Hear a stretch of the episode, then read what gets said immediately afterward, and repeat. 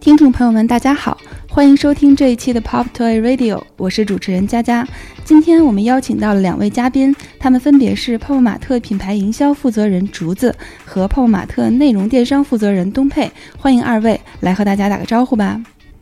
Hello，大家好，我是东佩。Hello，大家好，我是竹子。嗯，那竹子呢和东佩他们都是我的同事啊，同时他们也都是资深的潮流玩具行业的从业者。今天我们有幸把二位请到节目当中，一起来聊一聊潮流玩具品牌的营销和内容电商。呃，春节可以算作是我们呃全民都在。呃，万众期盼的一个节日，所以说在这个重大的节日当中，它也是各大品牌营销的一个很重要的时间节点。那我想先来问一下竹子，就是你是如何来看待春节的这个营销节点的呢？我觉得其实春节对于每个品牌来讲，呃，有点像一个期末考试一样，嗯，就它既有着非常好的这种呃机会的基础，但同时其实它也面临着对于品牌来讲，其实也有着比较大的难度跟挑战。那对于品牌来讲，好的地方其实春节无论是从文化的基础啊，其实它是每一个中国人心中呃都最特殊的一个节日。他有非常好的这种情感沟通的基础，那从消费角度上来讲，对吧？春节有钱没钱回家过年，消费者多多少少其实会有这种比较强的这种购物的冲动跟欲望。同时，第三就是从整个市场的流量角度上来讲，其实春节是所有这种，特别是线上平台，呃，流量爆发的一个高峰。所以这些其实都是特别好的，嗯，品牌能够去做营销、做项目的一个呃优势的基础。但与此同时，就也面临着相应的挑战，是说，在这种大的节点跟大的流量下，所有品牌都在出动，声音非常的嘈杂的情况下，怎么能让品牌脱颖而出，其实是一个非常大的难题。每个人都期盼着过春节，它是一个各阶层之间，就是各代际之间沟通的一个特别好的窗口，是吧？是的，是的，嗯，就是其实是消费者在过这个节的时候，他的内心会有比较多的这种情感的诉求。那这种情感的诉求，可能在不同的呃年龄层，它会有不一样的呈现。比如说，可能对于呃年轻人来说，呃，他可能面临着，对吧？要回家过年，面对着春运，甚至是面对着回到家乡之后怎么去跟自己的爸爸妈妈相处。那年轻人他会有一些自己的过年方式，那这个可能是他们的一些可以去被挖掘的情感诉求。那可能对于年纪更大的，比如说就是我们爸爸妈妈这个阶段，其实他在过年的时候，他会又有不一样的体会跟感受。讲起来，我们就在不久之前做过一个邮政的这个合作的新春特派礼盒。其实这个东西它也是在讲，呃。在春节的这个时间节点，不同代际之间的这个沟通和这种收藏的传承，对的，对的。我们是潮流玩具嘛，其实我们是属于新时代的年轻人的收藏。但其实很有意思的是，在我们的父母年轻的时候，他们其实也有自己的收藏品啊。在那个年代，其实就是邮票。所以我觉得邮政的这个联名很有意思的点，通过不同代际之间的这种收藏，然后去把两代人对于收藏的热爱去用。呃，潮流玩具加邮票的方式去串联了起来，嗯，然后这个项目其实也看到，就是不管是在我们的客群还是在邮政的客群里，都会触动到很多的用户。那在不久前呢，我们泡泡玛特在抖音上，呃，可以说干了一件很大的事情，也就是说，我们的主账号在三天内涨粉两千万，表现很突出，呃，让我们也在抖音平台上迅速迈入了千万粉丝俱乐部。那么，我想问一下竹子，就是我们在这个合作当中，为什么选择去跟抖音平台去合作呢？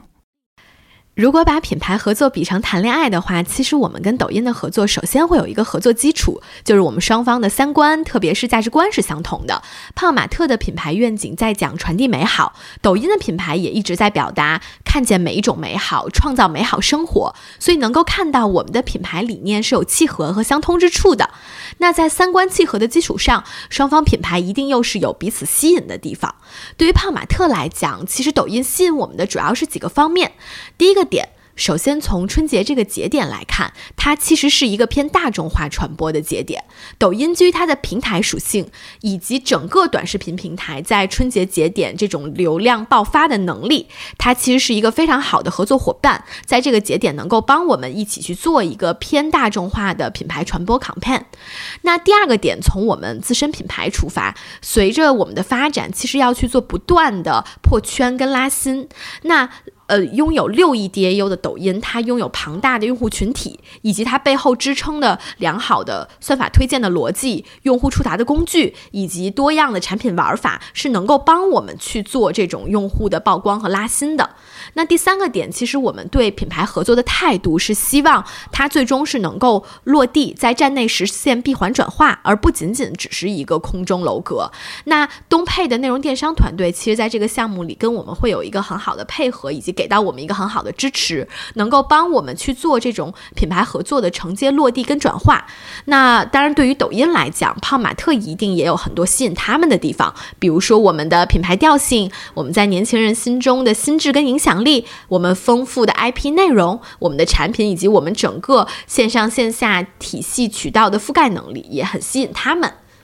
所以说，这次的合作可以算作是一次双向选择。我们有抖音是的，是的。那我们在这次合作当中，呃，想要表达的一是一个什么样的理念呢？我们前期其实，在做策略洞察的时候，嗯，发现了一些很有意思的点。然后，首先是我们选了春节这个节点，但我们这面临的第一个挑战就是这个年还过得下去吗？因为整个二零二二年，其实对于很多人来讲都是比较艰难的一年，但其实，在我们做了很多这种用户的调研之后，发现总有一个理由还是让春节值得一过的。在一整年的冬天过去之后，我们年轻人的心底里面依旧还有一个春天。那二零二三年的春节，其实是年轻人对于过年这个事情是存心存渴望的，因为新年对于我们来说，它还是有着疗伤跟回血的这种作用，所以我觉得我们其实是用春节去度过过去一年的这个节，整个的这种。春节的社会情绪在变化，那我们也在思考说，泡玛特跟抖音能在这个过程中提供给消费者的价值是什么？我们认为，泡玛特虽然是一个小小的潮流玩具，但其实它也在为用户创造一个精神的结界，就是它不仅是玩具，它其实是用户的真实自我在客观世界里的一个藏身之处。然后它是一个远离现实喧嚣的玩心自留地。那抖音其实看起来好像是一个小小的窗口，是可以为用户去收集那些不期而至的那种小美好。它也不仅仅是一个短视频的平台，它其实是每一个小小的美好时刻的见证者跟收集者。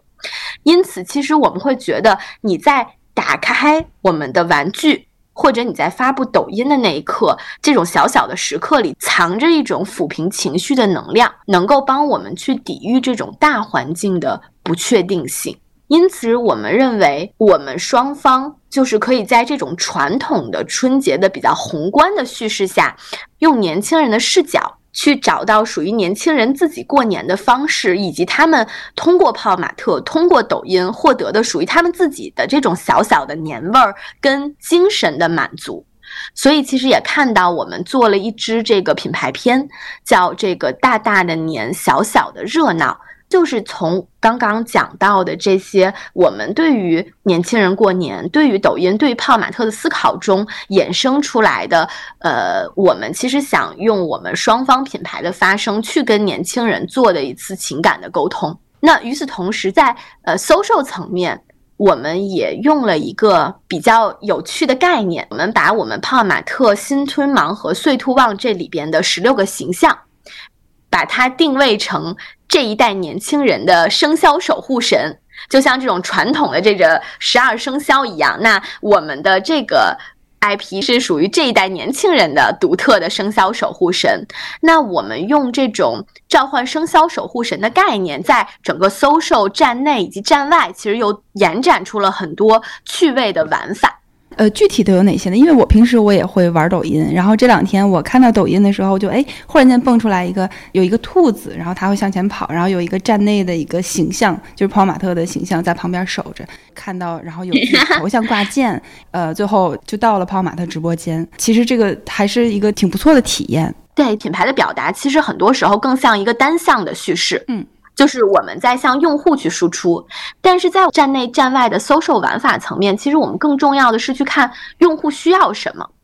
然后他希望的体验是怎样的？然后我们其实结合他们的需求去设计整个的这种互动的玩法跟流程，最终其实才能收获一个好的用户的反馈。包括其你提到的这个大规模的涨粉，我觉得其实都得益于我们本身对于呃整个。呃，用户心态的解读以及对应的抖音也非常给力的这套产品的开发逻辑，我们具体在做的事情上，我觉得可以大概的分成站内外或者线上跟线下两个维度去看。首先，在站内，呃，抖音其实就跟其他任何一个这个互联网平台是一样的，它其实会有自己主站最大的流量的玩法。我们简单一点讲，就是一个找红包的互动。因为有着这个刺激，所以可能会把所有主站的这个上亿的用户都卷进它的这个大活动里边。胖玛特作为参与这个活动的品牌之一，其实我们用了一个比较有意思的点，就是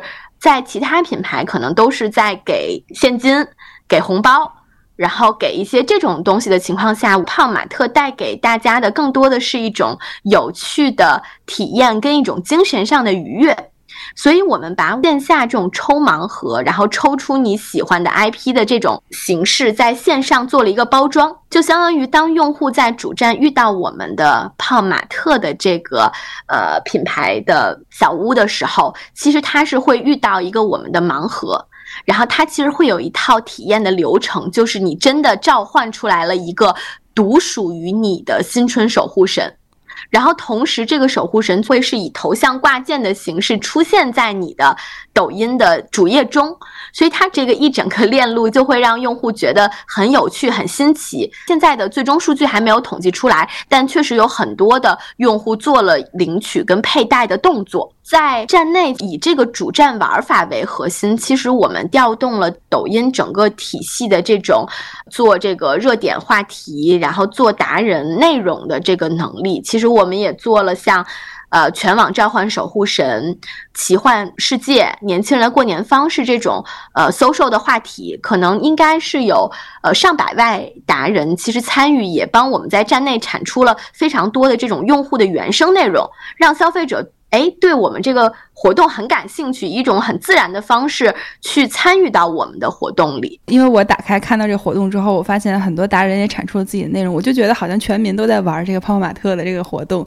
就觉得非常热闹啊！是的，是的，是的，就是因为在这种呃大的流量池里边，就是你必须要把你的这个呃热点的话题、声势，包括内容，其实每一个环节都做好，那吸引足够多的用户来参与，然后你再把你的这个产品链路做好，它最终才。能实现它去，呃，成为你泡玛特的，呃，官方账号的粉丝，最终才引发了涨粉的这个结果。对这个活动，不仅仅是有线上活动的，其实还有一个线下的配套的一个活动的展览，是不是？啊，是的，是的，因为。我们会觉得说，呃，召唤你的生肖守护神这个概念其实有非常强的延展度。从我们的品牌表达上来说，呃，可能过去很多人觉得说我们的玩具好像像一个小的摆件一样，但其实我们想。借着这次契机，告诉大家的是，就是我们的 IP 是有着这种真实的，不管是叫陪伴也好，叫守护也好，他们是提供着这样的价值的。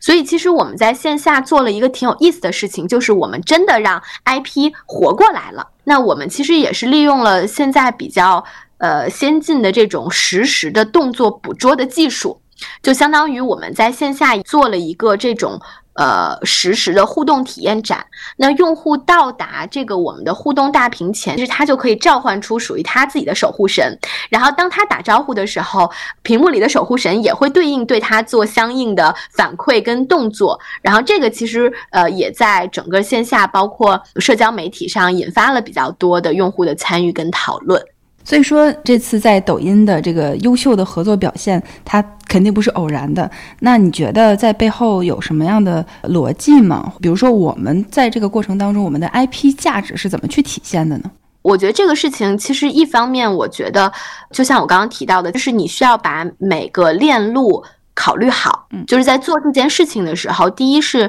你怎么最大化的利用抖音的流量。首先你要把这部分流量吸引过来。那这个不管是通过你的玩法的设定，包括你选择的主站玩法的科目，对吧？你选择哪个活动，再到比如说你要去通，你是不是站内有足够多的人去热点话题和原生的内容去做铺垫，就有点像一个大漏斗一样，就是你要把最上面的 logo 首先要开的足够大，让呃更多的就是抖音本身非常强的这种流量能先灌进来。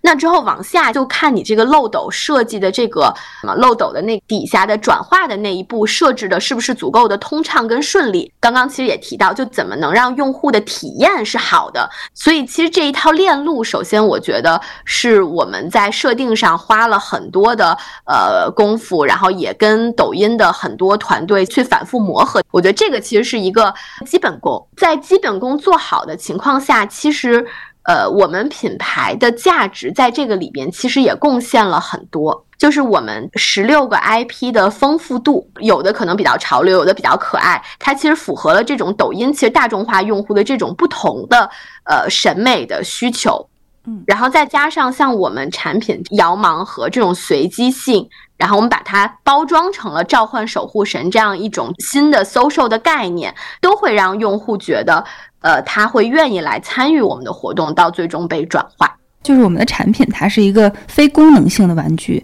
那所以它本身就有很多的这种呃有趣的，然后情感的这种陪伴的属性在里面。那在新年团圆回家的这个契机下，然后它的这个价值观和我们的产品就会非常契合。所以说，呃，在这个节点去推出这个活动，它也是非常合适的。其实我们的 IP 对于用户来讲，因为它正好都是装扮成了一个兔年的形象。它都是结合这个新年这个节点去做设计，就我们本身其实最图旺这套盲盒的形象，其实给我们这个活动提供了非常好的基础。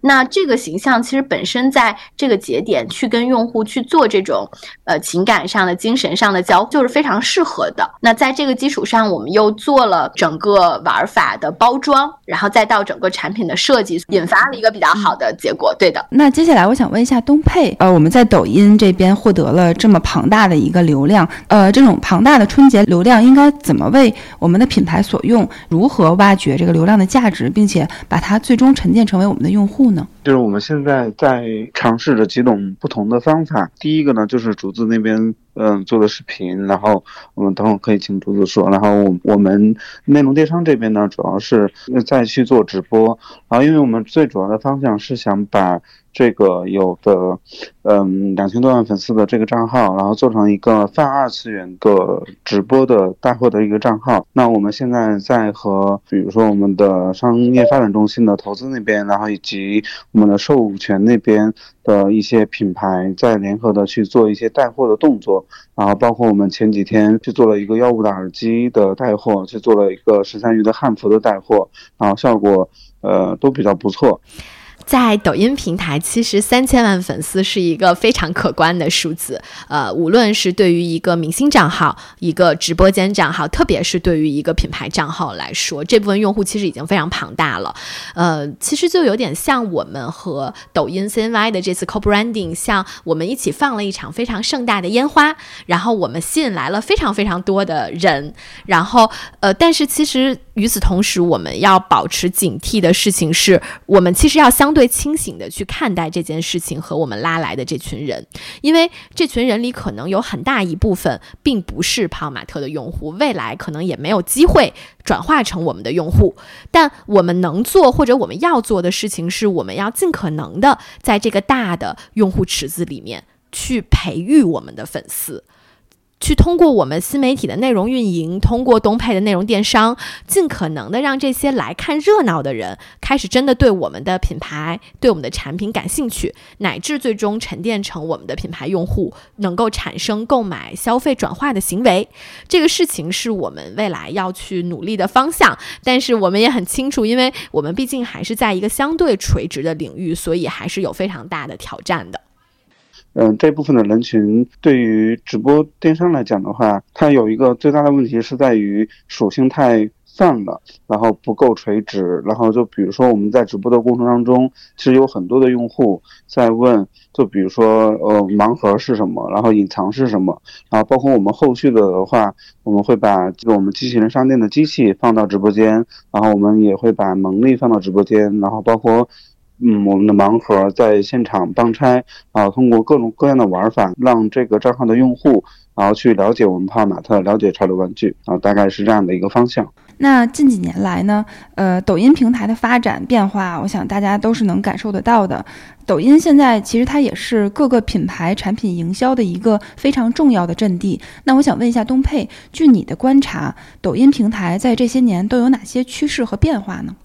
呃，我自己的理解其实是我们很多的一线的品牌们的入场，我觉得它可能是一个比较大的动作吧。据我自己的了解，其实抖音电商目前并不呃缺少 GMV 的一些指标，然后他们可能更缺少各个行业的 TOP 品牌，然后在抖音发起的一些案例。我自己觉得这对于我们泡玛特来讲，可能是一个比较好的机会。然后那以前呢，抖音嗯更偏向的是广告投放的渠道。但是现在是很多品牌自己做用户的转化的一个阵地，然后在原来种草的闭环以外，然后还增加了货架电商的协同，可能会让抖音的电商体系会更立体，然后更贴切品牌的需求。我自己在体验当中，我也会有这样很不一样的感受吧，就是我在淘宝上买东西，跟我在抖音买东买东西这个体验是完全不一样的。那能不能为我们介绍一下，就是在所谓的内容电商吧，它与传统电商的区别是什么呢？我觉得传统电商其实也有包含内容的部分，就比如说我们的详情页、我们的文字、图片，然后包括我们的主图的视频，然后包括我们天猫其实也是有直播间的。但是我自己觉得本质的区别是我们传统电商的内容是为了呃电商而服务的，然后电商才是他们的核心。而呃，我觉得抖音给大家带来的不一样的一个模式。是它的电商的核心其实是内容，然后我们需要专注的做好内容，然后通过内容来吸引用户而产生成交的机会。举个例子来讲吧，就比如说我们很多的直播间，其实在直播的时候一直会去讲一些活动啊，讲一些折扣，然后讲一些价格等等等等的。然后我自己觉得，不管是短视频也好，还是直播也好，其实它都是一种内容的呃呈现形式。既然是内容，然后肯定是要用户去能看得下去的。如果用户都没有办法看下去，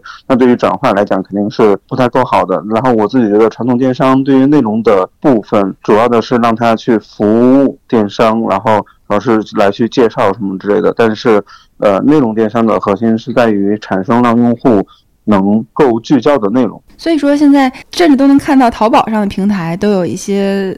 内容电商的影子，就包括有很多主播在上面就是放一段视频啊，然后就会吸引大家点去看，然后去买。可以说它的这个模式是不一样的，是吧？就是淘宝是我有需求，然后我去买；但是在抖音呢，就像更像逛的感觉，就是我逛到一个场景，然后很符合我的场景，它引起了我的兴趣，然后我再去买这个东西。是的，呃，我自己觉得，只是因为抖音电商最近的增长速度会比较快嘛，可能让各个平台。都看到了我们内容的一些优势，就比如说我们现在的矩阵账号里面有三个账号，然后有我们泡泡玛特的账号，然后有泡泡玛特官方旗舰店，然后和泡泡玛特周边旗舰店这三个账号。然后我自己觉得，不管是天猫也好，还是京东也好，然后其实都是有在这种往内容方向去发展的一些趋势在的。嗯，那我们在抖音平台发布的内容有什么特点呢？其实，在抖音上会发现一个问题，然后就是我们的呃很多品牌的短视频其实都是过于的追求数据，然后我们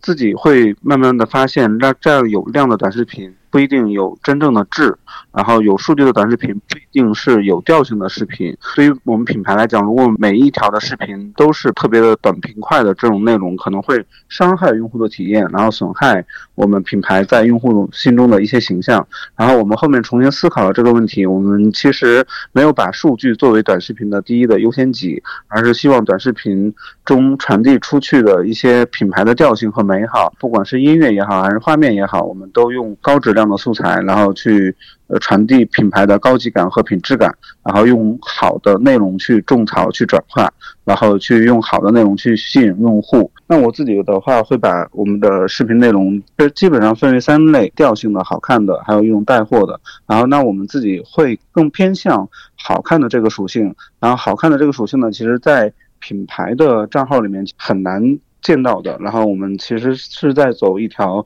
属于我们泡玛特不同的路。哎，然后我想问一下竹子，现在的主流的这些社媒平台，比如说我们经常提到的小红书、B 站、微博、微信，还有抖音等等，呃，他们的内容生态可以说是各有各的特点。那不同平台背后的它的这个用户圈层都有什么样的特征呢？啊，我觉得这个是一个挺有意思的话题。其实我自己之前也也思考过，但是我可能会有一个不太一样的答案。我觉得不是这些平台它的用户本身圈层不一样，是这些平台本身有自己独特的模式。所以同一个用户在这些不同的平台，他会按照那个平台的模式去行动。就是我不知道你们是怎样的，但像我，我可能自己同时是一个 B 站用户，也是一个小红书用户，也是一个抖音用户。当然，我对于这三个平台的偏好度肯定会有不同，但实际上，其实我在这三个平台的行为也会完全不一样。我觉得这是一个蛮有意思的点，因为好像忽然间，呃，是这样的，就好像不同的平台是每个人自己的不同侧面。是的，是的。或者我举一个更直接一点的例子，就是我用抖音跟快手举例。就因为呃，我之前看过一个数据，其实抖音跟快手有比较高的用户的重叠率，但是实际上大家在抖音跟快手上看的内容就完全不一样。这个不是因为 用户本身发生了变化，而是这两个平台本身的内容算法跟它提供的内容生态就不一样。比如说在。呃，快手上可能就是会有更多可能更稍微更下沉，然后甚至有一些猎奇的内容。我在快手上，可能我看这些内容，我看的也很开心。对对。然后我回到抖，是的，是的。然后我回到抖音上，我去看这些，对吧？帅哥美女，我也看得很开心。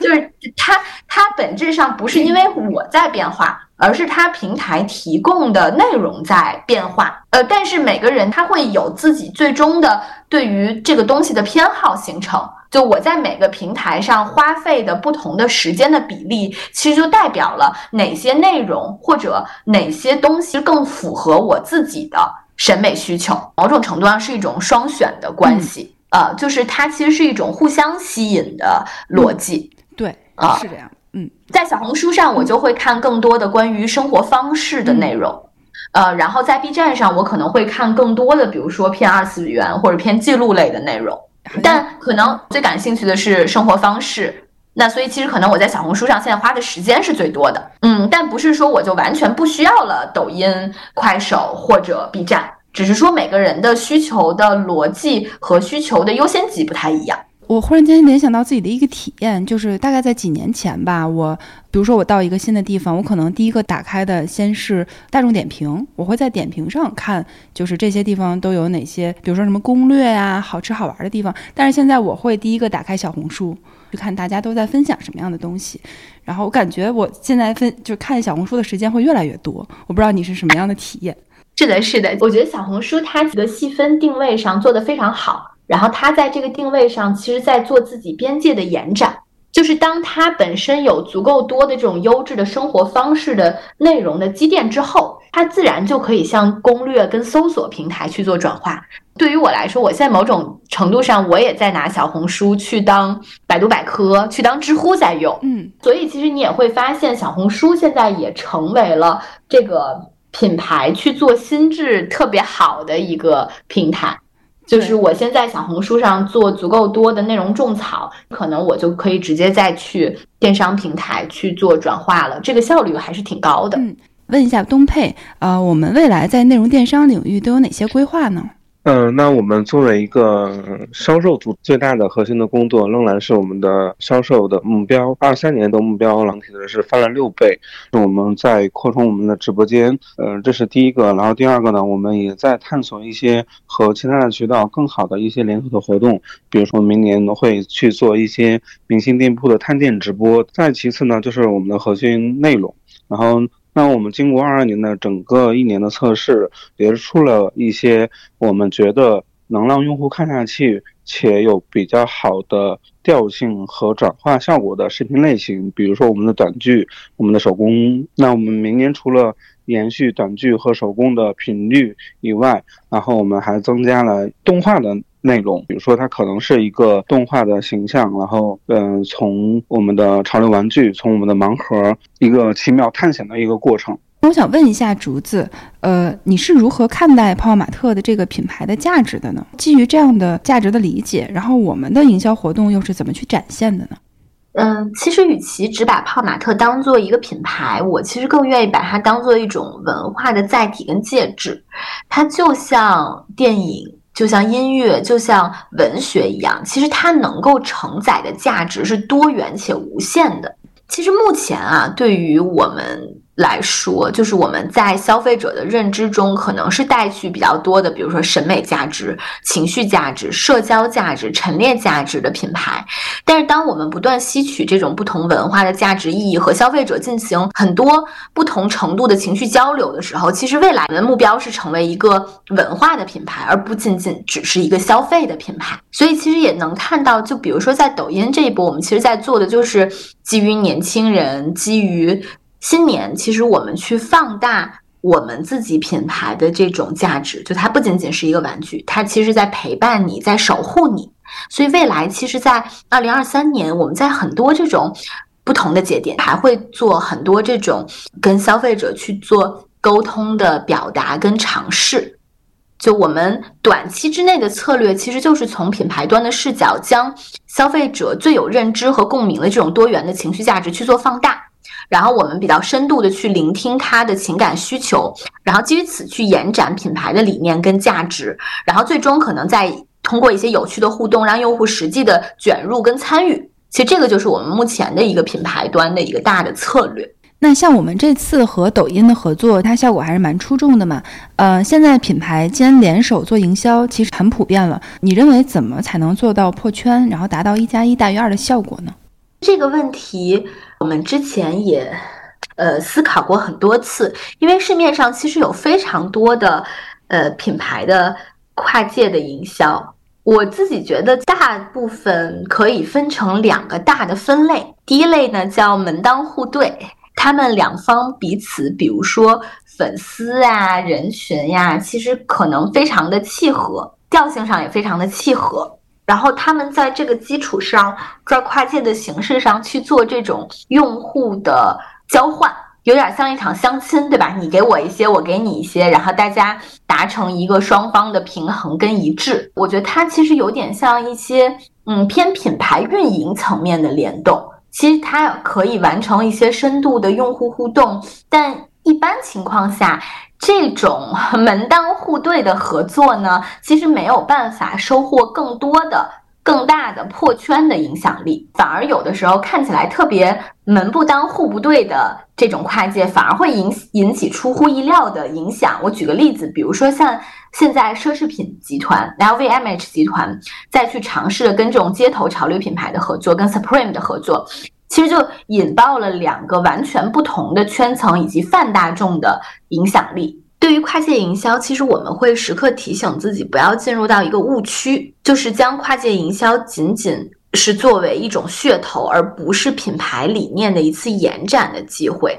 就是目前消费者对于任何的跨界联名都已经见怪不怪了，所以双方的结合是不是巧妙，最终落地的跨界的内容以及产品是不是用心，是真正要。才能让跨界营销一加一大于二的方法。最后一个问题，呃，我们来展望一下二零二三年。我想问一下两位嘉宾，你们认为在二零二三年消费和品牌在会有哪些新的气象呢？我先举个我自己的感受吧，然后就是我我我自己这两天遇到的一个一个事儿，然后这两天呢，呃，和公司的一些同事在一起吃饭，然后但是比如说我们去大众点评上去去订一些吃饭的地方，然后但是几乎家家都是爆满的状态，天我甚至打了几十个电话。才订到了一个位置，我自己会觉得就是现在是一种比较复苏的状态吧。然后我们，呃，因为我们明年的目标的，就是销售目标的压力其实也比较大，然后但是我们自己其实是很有信心的去完成这个目标的。其实我跟东佩的感受特别一致。我们今天先不从从业者的视角，就从一个普通的消费者的观感上，对吧？我们又开始堵车了，我们吃饭又开始订不到位置了，我们又开始买不到东西了，机票又开始贵了。是，然后机票涨价了，对吧？然后护照预约已经爆满了。其实你会发现，我们从生活的一些细节里，其实其实都能感受到，就是我们整个的社会，然后我们的经济、我们的消费都是一个呃向好的状态。那这个其实对于我们来讲，因为我们也是一个消费品牌，其实这个都是很呃利好的情况。那我们像东培刚才讲的，其实我们也期待说，在这个二零二三年，在这个大环境的的复苏跟向好的过程中，我们的呃整个的生意也能有更好的发展。与此同时，我觉得呃经历了这三年的疫情，就很多人其实会有一个心态上面的变化。越来越多的人开始去反思自己，比如说我努力工作，或者说那我人生的终极目标是什么？是不是我应该放更多的精力在我的自己，在我的精神世界上？所以这个其实的我们品牌整个在做的这件事情上，其实是有一个利，也是一个 比较大的呃利好的状态。就我举一些消费者的原话啊，就是比如说。会觉得精力的透支，觉得生活就是平淡无奇的，然后觉得每天的枯燥无味，对吧？所以其实我们的这种潮流玩具，正好就是给他们带来一种情绪的调节，跟一种情绪的价值。所以我觉得，其实在这个大的情绪、社会情绪的时代下，其实对于我们品牌来讲，也是一个机会。然后也希望着我们二三年从品牌的视角上，能给用户呃带来更多的这种情绪层面的抚慰跟价值。嗯，那两位嘉宾说的都非常的好。那祝我们在二零二三年的路能够走得更好、更顺畅。那我们今天的节目也将结束了，非常感谢两位嘉宾今天给我们带来了很多有价值、有意思的干货。呃，那今天我们节目就到这里，大家拜拜，拜拜，拜拜。